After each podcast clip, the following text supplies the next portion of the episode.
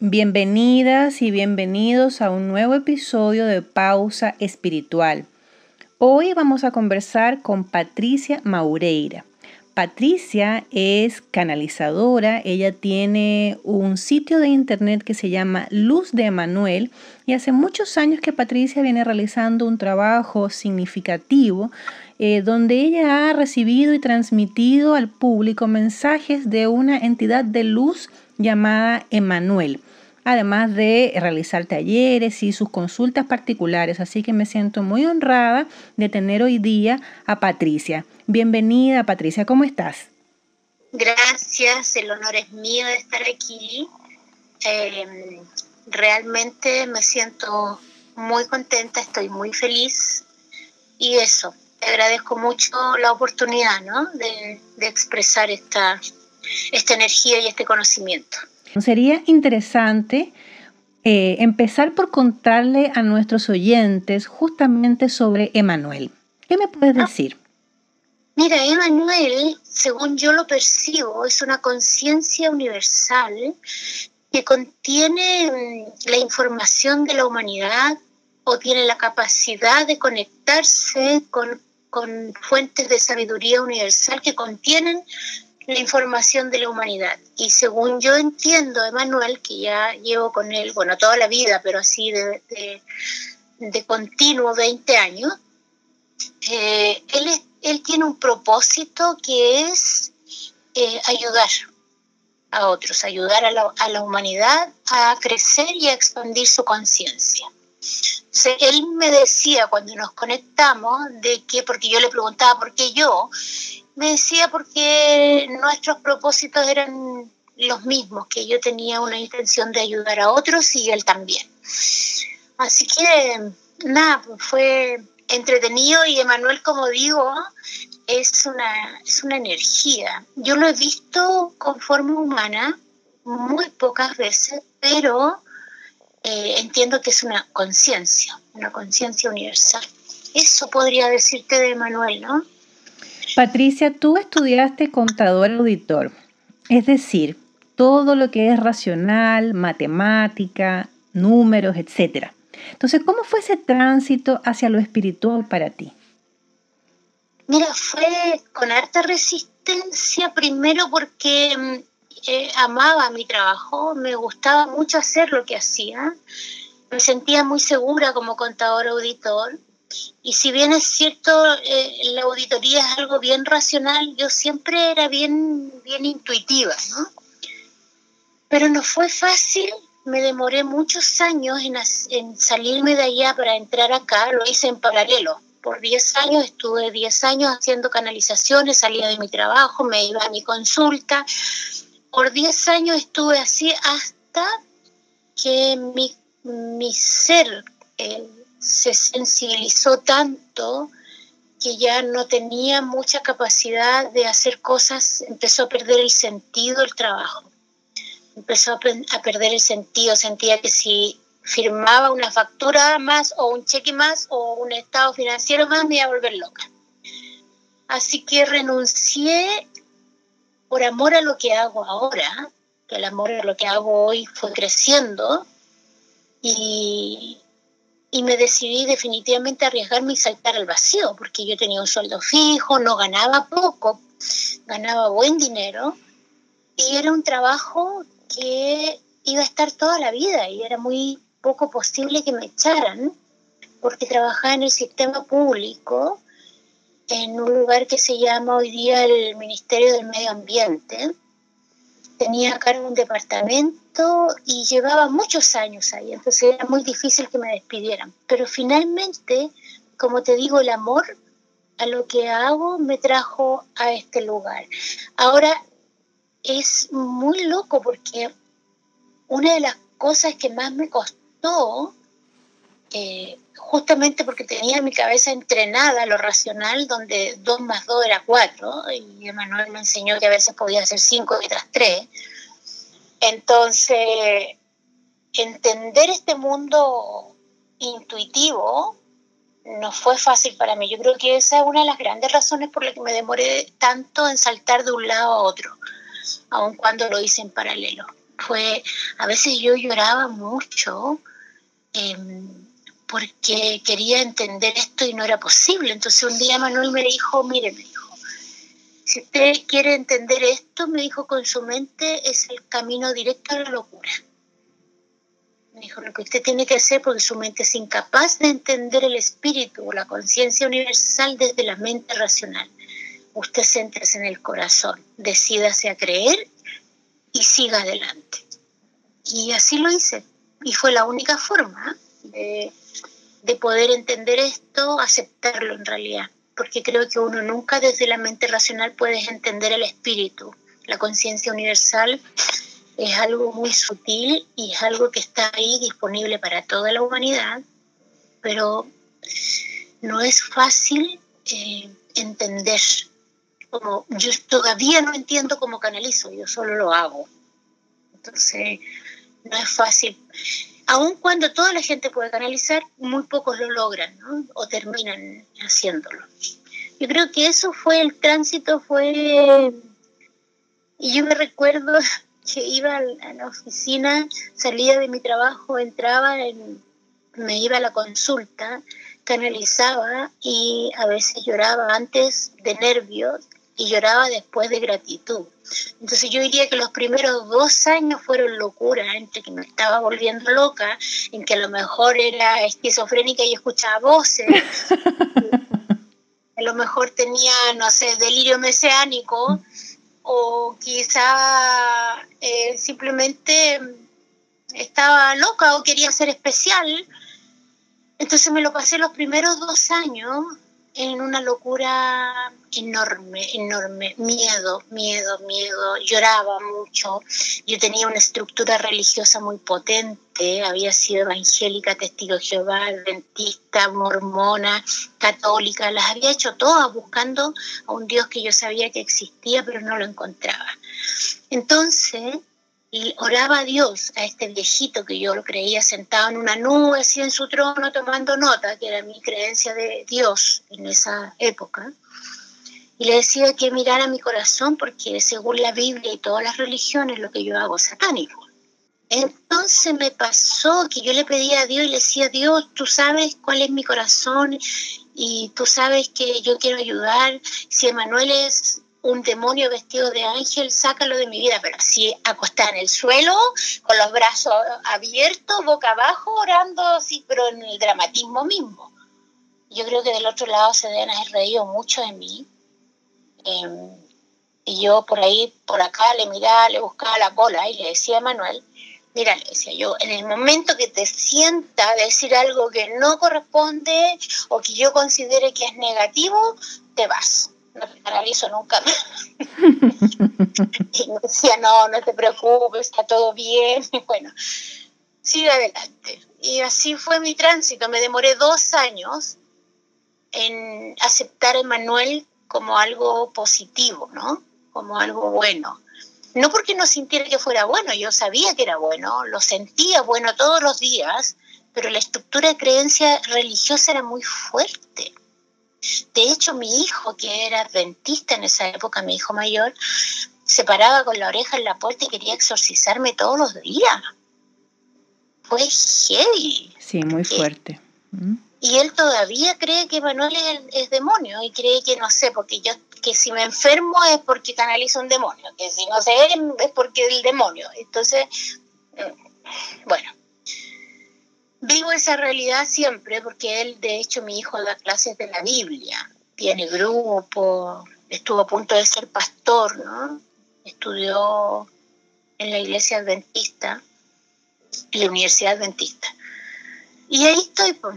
Ahora yo confío, creo fielmente en lo que hago, sé que es amor puro, lo siento en cada célula de mi cuerpo pero tengo que ser súper honesta, los primeros dos años fueron terroríficos para mí, en términos de eh, poder aceptar esto y romper mi estructura de creencia.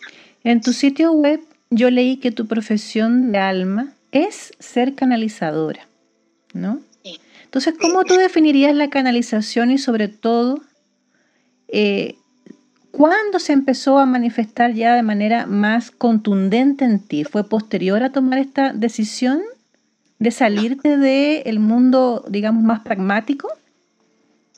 No, mira, yo la canalización yo creo que estuvo en mi vida desde el día uno de mi existencia. ¿Por qué? Porque yo toda la vida hablaba con Dios, toda mi vida hablé con Dios y Dios me respondía en mi cabeza. Yo escuchaba a un otro hablando dentro de mí. Entonces era muy natural hablar con Dios, pero era mi locura, así que yo no se la contaba a nadie porque hasta yo pensaba que podía estar loca, pero me, gustaba hablar con Dios. Cuando yo empecé en esta experiencia después de una crisis, vino Emanuel y ahí empecé a comprender que este Emanuel era el que hablaba dentro de mí. Y lo otro que me pasaba, que toda mi vida de juventud, eh, alguien me contaba un problema, inmediatamente surgía la respuesta, el consejo, las palabras y terminaba hablando de cosas que ni siquiera sabía que sabía. Y siempre pensé eh, cuando era joven decía, ay, Pati, eres chamuyenta, siempre quería ayudar a alguien allá va con el chamullo. Entonces yo decía, ya, después, la próxima vez que alguien me cuente algo e intentar no chamullar, te llegaba otra persona con sus conflictos y allá venía el chamullo de nuevo. Entonces todo el tiempo pensaba que era chamuyenta, que era grupienta, que, que, por querer ayudar a la gente inventaba cosas. Y, y cuando entré en la canalización hace 20 años, entendí que nunca fue chamullo, que eso era lo que yo hacía, canalizar. ¿ya? Me costó, pero eh, la, la, canalización creo que siempre, siempre, siempre estuvo en mi vida. Lo que pasa es que después comprendí lo que hacía. Y cuando me conecto con Emanuel, y entro en ese estado alterado de conciencia, es como una claridad, es como que mi, mi conciencia se abre, yo no me siento yo, me vuelvo un tercero, escucho lo que está saliendo por mi boca, yo nunca escucho lo que voy a decir, sino que escucho lo que estoy diciendo, y se abre mi conciencia y va, se transforma. Lo que sí te puedo decir es que después de aceptar esto, después de dos años de, de dolor, de, de angustia, eh, me sentí mejor. Es decir, la canalización siempre ha sido muy potente, pero yo como ser humano me entregué y a mí ahora me relajo y me hace bien. Me hace súper bien. ¿Y qué significaron esas primeras canalizaciones de Manuel? ¿Cómo fue darse cuenta de que efectivamente era esta entidad de luz que hablaba a través de ti? ¿Cómo fue aquello? Mira, lo que pasa es que yo entré en una crisis muy seria, muy, muy seria. Eh, yo tuve una vida muy dolorosa y después de tener una visión de que mi hija se iba a suicidar, yo estaba acostada viendo televisión y de repente pasa una imagen donde veo a mi hija colgándose de la escalera. Mi hija había tenido, no sé, unos 13 años, más o menos 13, 14 años. Y eso fue todo lo que yo había guardado en el baúl de, de, los recuerdos y lo había puesto un candado para no vivir más el dolor y nada, se abrió. Y me vino una crisis y al venirme una crisis, encontré a una mujer que alguien me aconsejó y yo fui con ella y con ella apareció esto desde el día uno. Ella me dijo, acuéstate aquí, yo te voy a hacer una, una meditación. Le dije, ¿qué es eso? Me dijo, no, me dijo una relajación. Ah, ya. Me relajé, me relajé, como nunca lo había hecho antes, entré en trance entré en trance, yo no sabía que entraba en trance cuando me relajaba y respiraba profundo. Y ahí aparece Manuel hablando con ella. Y entonces Manuel hablaba, hablaba con ella y yo no sabía qué pasaba, no sabía si alguien había entrado en la habitación o era yo. Traté de moverme y no pude. Finalmente cuando termina esto, ella me dice, oh, mejor eres una canalizadora. Y yo así, ¿qué? Y empecé como a sacudirme el cuerpo no entendía mucho, decidí que no iba a volver más con la chica, pero la otra semana ya estaba ahí de nuevo, tenía mucha curiosidad. Y bueno, y así empezó, yo empecé a canalizar para la terapeuta en realidad, y ella me sabía perfectamente lo que a mí me pasaba, y como el universo es tan sabio, te lleva donde tienes que estar. Y ella me convenció de que esto era real y por ella seguí, seguí, seguí de la mano de ella las canalizaciones y ella dijo, oye, tengo otras personas que a lo mejor veamos si esta conciencia de Manuel aparece para ellos. Yo entré en miedo, pero yo me estaba sanando y eso era muy lindo, así que decidí seguir. Y ahí sí empecé a canalizar para otros. Y así y nunca más volví a parar porque esa gente que canalicé, que eran sus pacientes, tenían amigos, tenían hermanos, tenían padres, tenían familia y todo el mundo quería canalizarse y no paré nunca más hasta el día de hoy. Mi teléfono nunca dejó de sonar después de eso. Patti, ¿por qué crees que es importante difundir la información que revela Emanuel?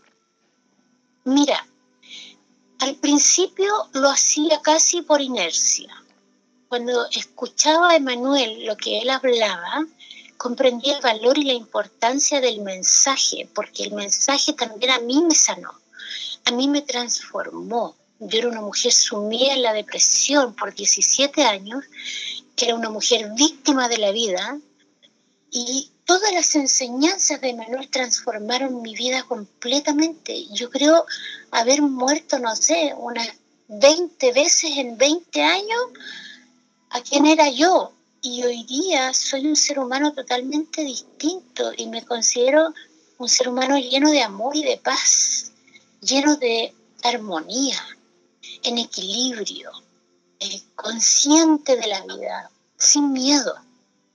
No, no, el miedo dejó de habitar en mí. Entonces, si eso hizo Emanuel conmigo, creo que es muy importante que la humanidad comprenda la importancia de la autosanación, del camino del conocimiento interior, que es a lo que Emanuel se dedica, a ayudarte a conocerte a ti mismo.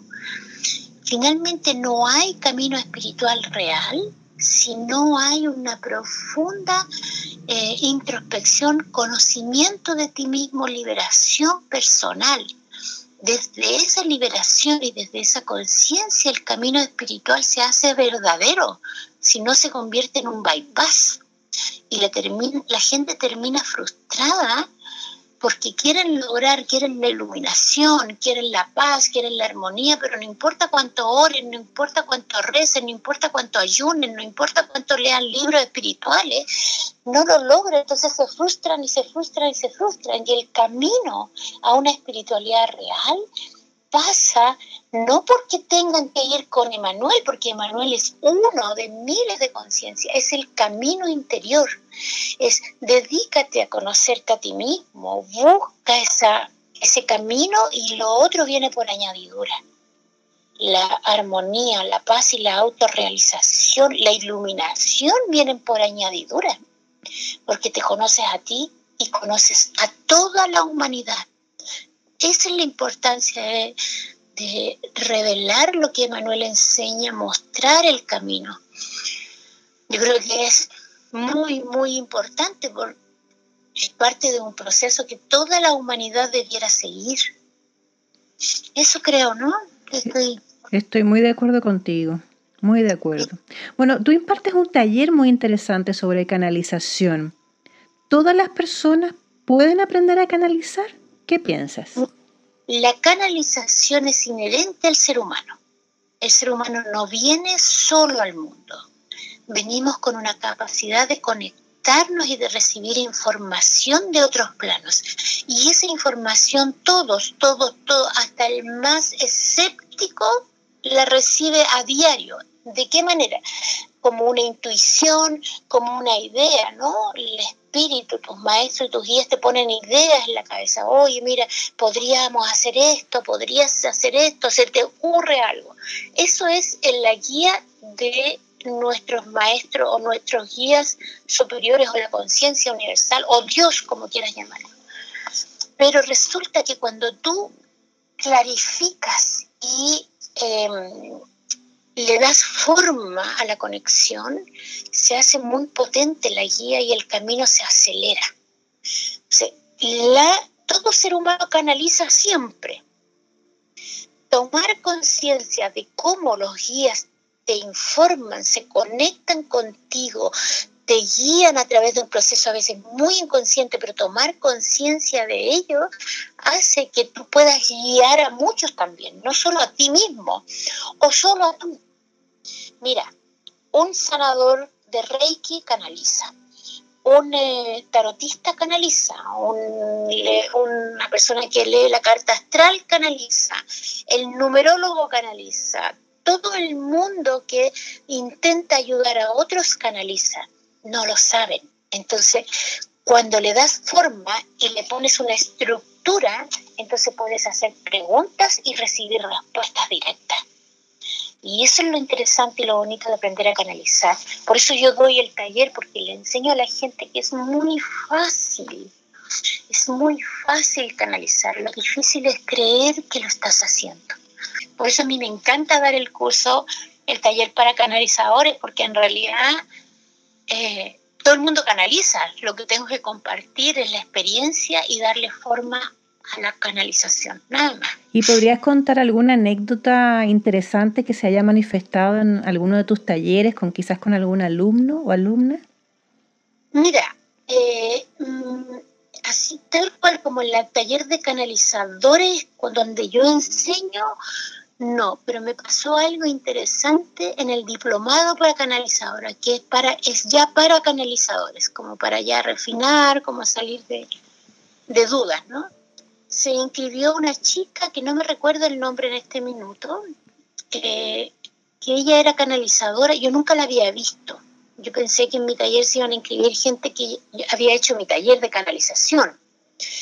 Y yo nunca había visto a esta chica y ella, ella en un punto se emocionó y se puso a llorar y me decía que ella canalizaba hace mucho tiempo, pero tenía tanto susto de no estar haciéndolo bien que tomó este diplomado de canalizadores para saber la experiencia de otros. Y cuando llegó y se dio cuenta que todo lo que ella había vivido, yo lo había vivido, y que todo lo que sentía era lo que se sentía, ella se emocionó, estaba tremendamente agradecida. Entonces yo entendí que en realidad, eh, primero, tenía que abrirlo a mucha gente, no era que algunos, pues yo pensaba, estaba abriendo mi diplomado para la gente que había hecho canalización.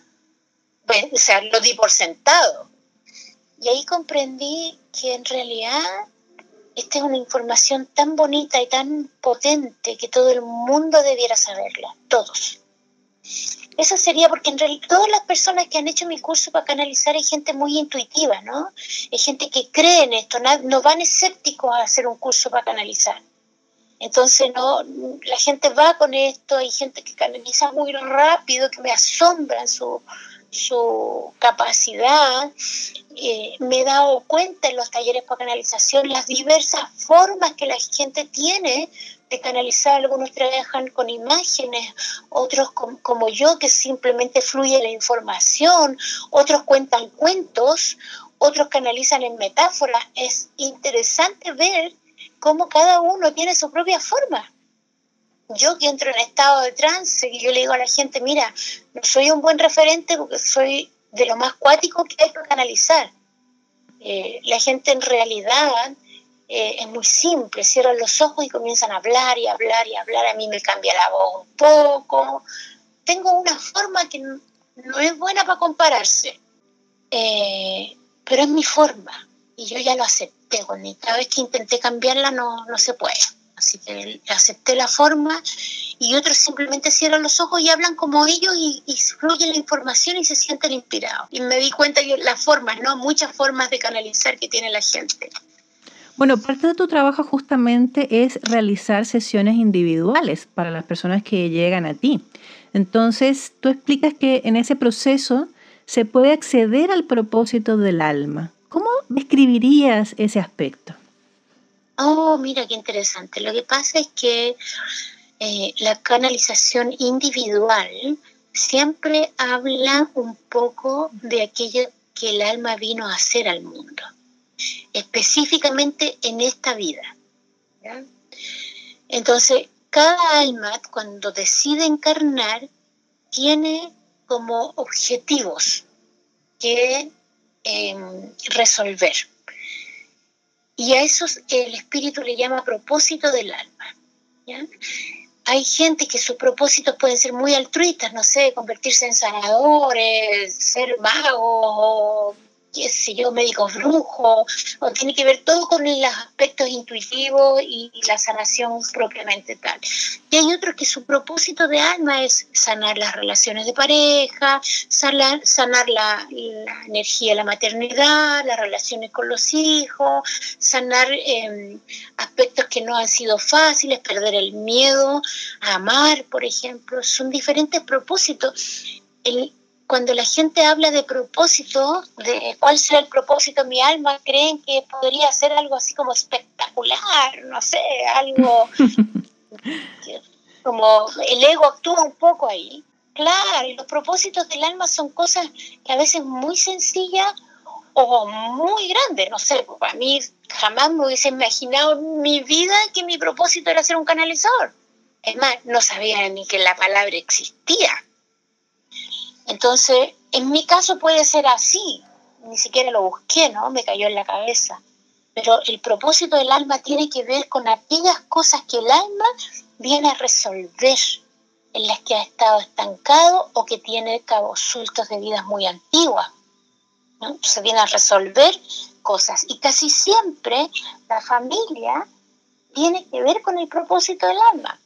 No sé, sanar al padre, a la madre, Em, a un hermano, a una tía, a un abuelo, o, cortar un karma de violencia en una familia, por ejemplo, liberar a la familia de un karma negativo, violento, y así va la gente descubriendo cuál es su propósito. Y yo encuentro muy lindo eso.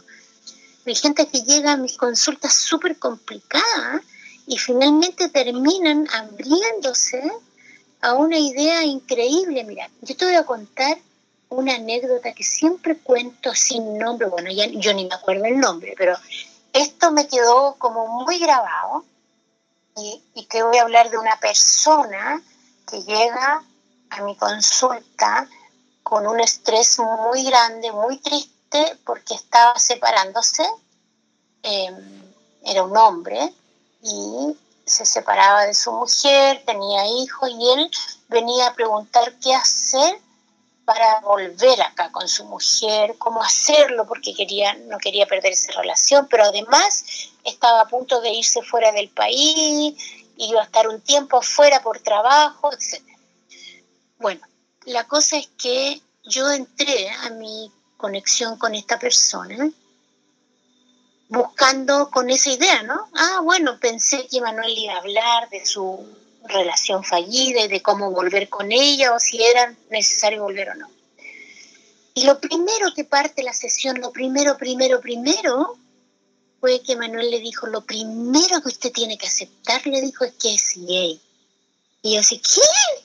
Me fue mal, que pensé que dije, yo tengo la conexión por otro lado. Y me quedé como media aturdida, pero seguí canalizando porque ya estaba ahí. O sea, si la había embarrado, embarramos la entera, pensé yo, y, no voy a recular.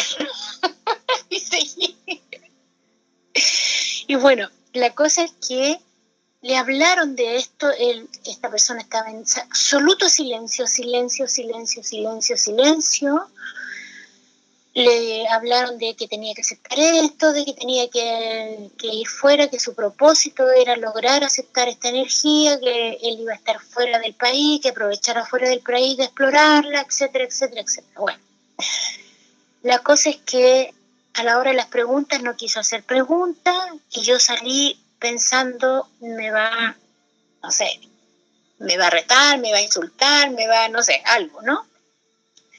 Y esta persona estaba muy callada y de pronto me dice, nunca me dijo, nunca en mi vida, desde que era un niño, le he contado a nadie esto.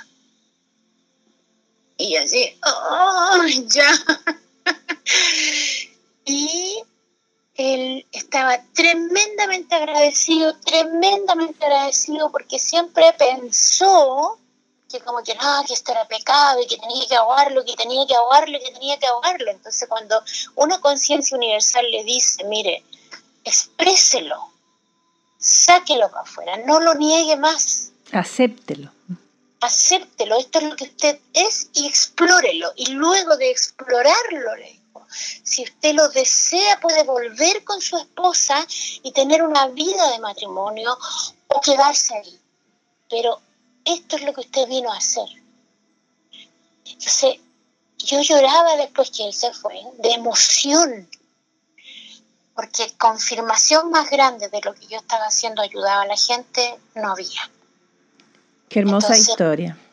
Es, es, es maravillosa esa historia, es maravillosa, es increíble. ¿Y cómo enfrentas tú el escepticismo? Oh, wow. La verdad es que al principio, esto es súper entretenido porque yo eh, mi miedo más grande cuando comencé a canalizar, el miedo más grande era que eh, la gente no creyera, no me creyera. Ese era mi miedo más grande, ¿ya? Y resultó que como, no sé, a los tres años, más o menos cuatro años, empecé, hice una sesión a una persona, eh, donde la persona le dijo, eh, que Manuel le dijo, usted tiene que aprender a meditar, etcétera, etcétera. Y yo terminé la sesión y yo pensé que había hecho una sesión maravillosa y esta persona me dijo, no te creí ni por un minuto. Y yo, ah, no, me dijo, no te creí ni por ni un minuto, qué sé yo. Yo le dije, mira, yo hago esto con tanto amor, si tú no creíste y sientes que no te ayudé, lo único que puedo hacer para que no te sientas estafada no me pagues. No me pagues, así tú no pierdes nada, solo tiempo y yo no me siento mal con esto. Porque yo entrego amor y para mí la energía del dinero es amor. No, me dijo es que no, porque él se puso a llorar, eh, porque eh, me dijeron que tenía que aprender a meditar y yo llevo 20 años meditando. Entonces ahí entendí que, claro, era más fácil decir que yo estaba eh, mintiendo a asumir que llevaba 20 años haciendo algo de una manera que no estaba bien. Entonces ahí dije, wow, no me importó, no me importó. Y de ahí en adelante han pasado situaciones en que la gente me ha dicho, eh, no sé, muy pocas, ¿no? Unas dos más después de eso, y no me importa. Y hoy día el escepticismo me provoca compasión. antes era no me importa, era el miedo a sentirme ofendida o de que la gente no creyera en mí, creyera que la estaba engañando. Se trataba de mí. Pero hoy día mm, no se trata de mí, porque yo no tengo conflicto con lo que hago. Me pasa que siento compasión también, porque eh, siento que la gente se podría perder una oportunidad tan hermosa de recibir información tan bella por el escepticismo. Y han llegado gente a mi consulta que me dice, oye, mira, yo soy escéptico y me largo a reír y le digo, ¿y por qué estás aquí? Me dijo, mira, es que ¿sabes qué pasa? Que mi señora me ha hinchado tanto que al final dije, ya, me voy a hacer la sesión para que me deje de hincharme. Pero la verdad, me dijo, quiero ser honesto contigo, yo no creo en esto. Entonces yo le dije, me acuerdo que esta anécdota fue muy linda porque le digo yo, bueno, mira, hagamos una cosa, ya estáis aquí, veamos qué sale, pues, si capaz que te ayude y si no te ayude, por último dejáis tranquila a tu mujer. Y por algo estáis aquí, que es lo que yo creo. Bueno, le hice la sesión y en medio de la sesión Emanuel me dice, pare. Ah, y yo dije, ¿qué?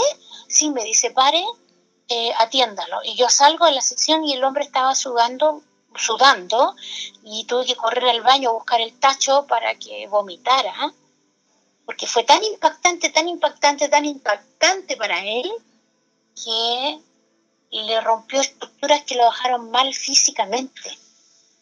Pero cuando dije, llega gente que me dice que es escéptica, yo me lo tomo con humor porque ya no me importa, no me importa que crean en mí, porque yo creo en mí.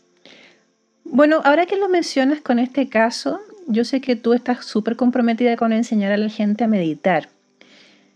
¿Por qué crees que es tan importante para ti esa enseñanza, tomando un poco como punto de referencia a esta consultante que tenía 20 años eh, meditando y que justamente le indicaron que no lo estaba haciendo de la forma correcta? ¿Por qué es importante y, qué sientes que es lo relevante de la meditación?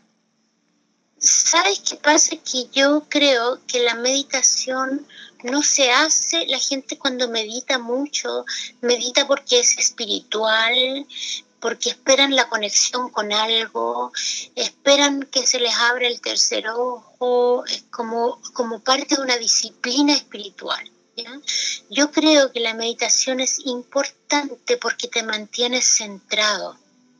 ¿Qué significa eso? Yo busco la meditación para calmar la mente, para que mi mente no me domine con pensamientos que no son relevantes, ni pensamientos que me meten miedo, ni pensamientos que son inseguros y, y ayudo a mi mente a mantenerme en el momento presente más allá de la información espiritual que yo pueda tener, del de, eh, conocimiento que yo pueda tener, la meditación es importante para tener una vida en armonía para calmar la mente, no como una búsqueda espiritual, aun cuando se transforma en eso de todas maneras. Igualmente la meditación te lleva a un contacto al final, pero después, no antes. Entonces tú lo que tienes que hacer, y lo que yo busco en la meditación, es ayudar a la gente a, a calmarse, a tener un más o menos un dominio de la mente. Entonces, cuando mi mente se va para el futuro, digo, ya, ya, ya, estamos donde la vida no existe. La vida existe aquí y concéntrate en este momento. Entonces, como yo medito, medito y medito, es más fácil para mí mantener la mente en un momento presente. Y, o, o en el pasado, por ejemplo. Si tengo un conflicto, eh, dejo el conflicto donde estuvo. No sé, peleé con, por darte un ejemplo, tuve una discusión con la señora de la verdurería. Eh, yo no me vengo pensando, ay, le debería haber dicho esto, le debería haber dicho este otro, y esta señora, que qué se cree. No, el conflicto quedó en la verdurería. Entonces, si mi mente trata de ir al conflicto, yo le digo, no, no, no, eso ya pasó, sigamos viviendo, la vida es ahora, y entonces me libero de emocionalidades que no están, que no existen aquí. Por eso es importante meditar, porque la meditación te ayuda a controlar o manejar la mente para mantenerla en un estado más presente. Ese es como el fin, lo veo más claro, ¿no? En esto. Patricia, estamos realizando esta entrevista en plena cuarentena en este año 2020. Háblame del significado de este año, de acuerdo a tu visión y a la información que has recibido de Manuel. Mira, el año 2020 es un año de transformación poderosa. En la numerología se habla mucho del poder del 2 y el poder del 4, que son números como potenciadores o transformadores. Pero yo creo que más que por numerología, creo que el planeta está recibiendo una influencia en este año precisamente de energías muy poderosas que vienen desde el, desde el Sol central. Nos estamos alineando con la energía del Sol central y ese alineamiento permite que energías de muy alta frecuencia entren y habiten en ti y empujen hacia afuera lo que no frecuencia con esta energía. Entonces lo que no frecuencia con esta energía es todo el conflicto, todo aquello que no lo has querido ver, todo aquello que eh, has negado, eh, te está obligando a mirarte. Es una oportunidad, por eso también se da la cuarentena, que la cuarentena te ha te obliga a estar en casa, que es de donde huye la gente siempre, metido en el trabajo, en el quehacer, en la junta con el amigo, no sé qué, te obliga a estar contigo mismo para poder resolver aquello que has, de lo que has arrancado toda tu vida de ti. Entonces, el potencial del 2020 y el potencial de la cuarentena, unido a la cuarentena, te obliga a, la introspección y a mirarte.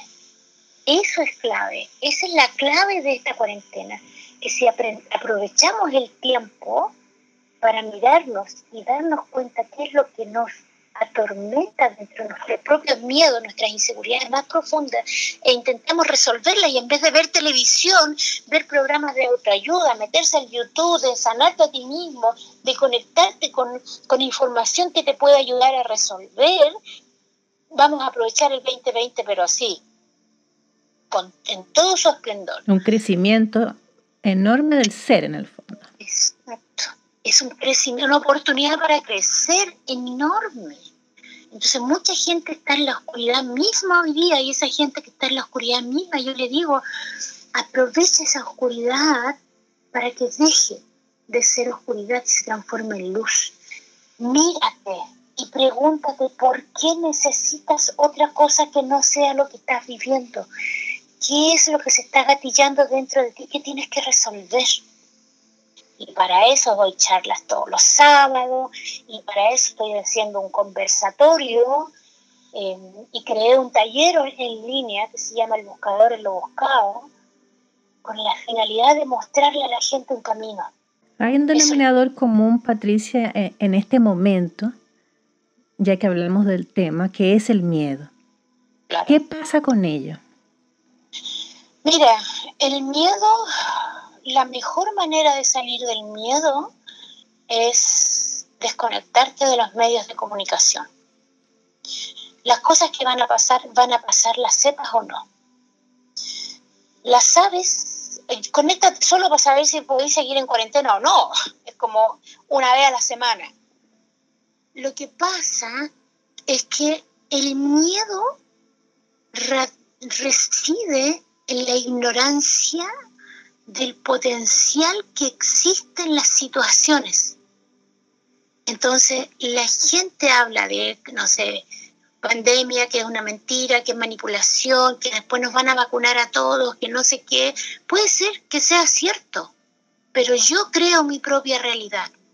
Entonces, si yo me desconecto de la información lo más que pueda y me centro en los potenciales de mi existencia hoy día y proyecto un futuro en armonía de acuerdo a lo que estoy sintiendo, yo voy a crear una realidad para mí ajena a lo que el mundo pueda crear. Es más, si yo no entro en el miedo, si yo no me conecto con el miedo, yo soy inmune al coronavirus. ¿Por qué? porque frecuencia en una energía donde un virus como ese no puede recibir no existe. Y si aún así lo tengo, es porque hay un propósito mayor. El miedo se va cuando yo suelto el control y acepto la vida como potenciales a diario de crecimiento, ya sea que sean positivos a la mente humana o negativos a la mente humana si yo me conecto con qué tengo que aprender, de qué manera puedo crecer, que todo en mi vida tiene un propósito mayor, es imposible que yo tenga miedo porque le estoy dando una energía de búsqueda de propósito mayor a cada experiencia que tengo. ¿Cuál es el desafío más importante ahora para los seres humanos? Yo diría que el desafío eh, más grande hoy día es aceptar que tienes que em, mirarte a ti mismo, dejar de negar lo que hay dentro de ti. El desafío más grande en cada humano es aceptar que tienes que entrar en ti y resolver lo que no has querido resolver. Y ese es un desafío porque, porque nadie quiere mirarse, todos miran para afuera y se convierte en un desafío porque si yo no lo hago, no hay salida. Te empuja y te empuja y te empuja y te va a llevar a un punto donde no te va a quedar otra que mirarte. Entonces, como que si el universo te estuviera diciendo, ¿lo haces o lo haces? Entonces, el desafío es hacerlo con la corriente y no ya después de que el río me revolcó y me azotó contra todas las murallas y todas las rocas, mientras yo trataba de ir contra la corriente. Hacerlo a la primera. Esto es lo que tengo que resolver, me voy a, poner y a dedicar a resolver esto, ya sea una relación de pareja, una relación con un hijo, una relación con, con la familia, con los amigos o una relación con la soledad. Hay gente que está sola y que su vida la llenan en visitas, en amigos, en cosas que hacer y cuando se encuentran solos en su casa resienten esa soledad. Entonces el desafío es averiguar por qué quieres estar solo, por qué tomaste la decisión de tener una vida solo. ¿A qué le tienes miedo? Ese es el desafío más grande. Y con ello, superar el miedo, evidentemente. Me gustaría saber con qué palabras te gustaría dejar a las personas que nos escuchan de cara al presente, de cara al mañana. Yo creo profundamente que los seres humanos, dentro de cada ser humano, existe el amor y existe la compasión y que no hay maldad en el ser humano. Creo fielmente que en todos los seres humanos hay amor, solo hay conflictos que resolver. Los invito a todos, a todos los que se sientan resentidos, ahogados, con miedo, a tomar la decisión de irse hacia adentro, porque lo que viene para la humanidad es grandioso. Y puedes disfrutar de una vida bella y grandiosa si tienes la capacidad de aceptarte a ti mismo, de mirarte y de aceptarte a ti. Una vez que te miras y te aceptas, aceptas a la humanidad y aceptas la vida tal cual como es. Entonces, en el presente la solución está en el conocimiento y la aceptación de aquello que ves y puedes enfrentar el mañana desde esa aceptación por la vida también. Se busca, busca la aceptación del mundo exactamente como es, partiendo de la aceptación de ti mismo exactamente como es. Y eso es muy profundo y muy largo de explicar, pero que si te dedicas a mirar esto y a aceptarlo, vas a encontrar las respuestas. Todos están dentro de ti. Eso. Mucha gente pregunta ahora que tú haces esa reflexión, ¿y cuándo viene ese mañana maravilloso? Porque a la humanidad le encanta saber fechas, Pati. Mira, esto eh, es algo que va a pasar eh, lento no es algo que va a ir rápido porque es una transformación del mundo. Y diría yo que de aquí al 2025 hay, hay tribulación en aquellos que no se han conectado profundamente y que no han hecho un trabajo, el mundo los va a empujar.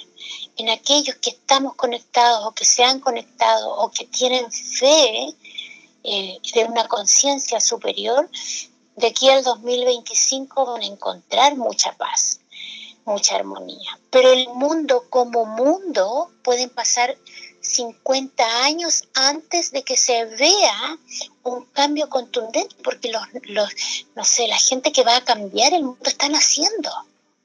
Están haciendo, van a crecer, van a dedicarse a la política, van a transformar el mundo. Yo creo que de aquí a 50 años el mundo como mundo va a empezar a manifestar cambios más evidentes, aun cuando el mundo como mundo ya está manifestando cambios.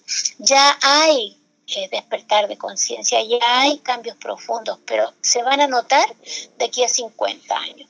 Y de aquí a 5 años, aquellos que hemos estado en, en un camino van a resolver todo lo que quede por resolver y van a empezar a tener la vida gloriosa que siempre han querido tener. Pero como te decía, el mundo como mundo, por lo menos en 50 años se van a empezar a ver los cambios y en 300 años más el mundo va a ser un lugar increíble para vivir. Eso.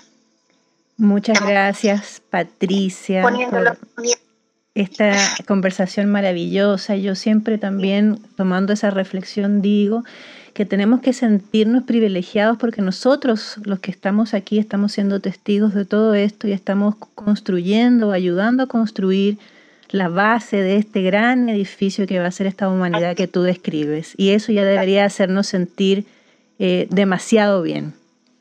poniendo los cimientos. Así es. Muchas gracias. Ahora ustedes, después de haberla escuchado a Patricia Maureira, comprenderán por qué eh, se reúnen cientos de personas a escuchar en vivo los mensajes de Manuel. Patricia, me gustaría que dieras tus coordenadas para las personas que quieren eh, contactarse, eh, escuchar tus mensajes, dónde pueden escuchar las canalizaciones de Manuel, cómo te encuentran en redes sociales. Mira, en las redes sociales en Facebook como Patricia Maureira y como Somos Conciencia, también está Fanum Fanum, que es otra página donde somos como un grupo que, que trabajamos todas en Pedro Torres, ahí se encuentran las direcciones. El correo electrónico es pmaureira.luzdemanuel.cl, que son los lugares donde más puedes conectar, pedir sesiones privadas, eh, eso. Eh, estoy haciendo online, la gente se reúne online y canalizo públicas, hago las charlas online, los cursos online y han resultado increíbles. Así que nada, los invito a ser parte de esto, ¿no? También tengo un canal de YouTube donde subo cosas como Patricia Maureira y pueden buscarme ahí. Yo feliz de compartir con todos el conocimiento. Voy a dejar todos estos antecedentes de todas formas en la cajita de la descripción. Agradecerte el tiempo, Patricia, las palabras llenas de sabiduría para compartir con los auditores que nos están escuchando en este podcast y dejar a todas las personas que nos escuchan invitados al siguiente episodio. Por ahora nos despedimos. Gracias, Patricia. Un abrazo. Gracias, gracias infinitos. Adiós. Si te gustó este podcast, no olvides suscribirte, dar like y también nos puedes seguir en nuestras redes sociales, en Instagram y en Facebook como arroba pausa meditation studio y nuestra página web www.pausameditationstudio.com. Hasta el próximo episodio.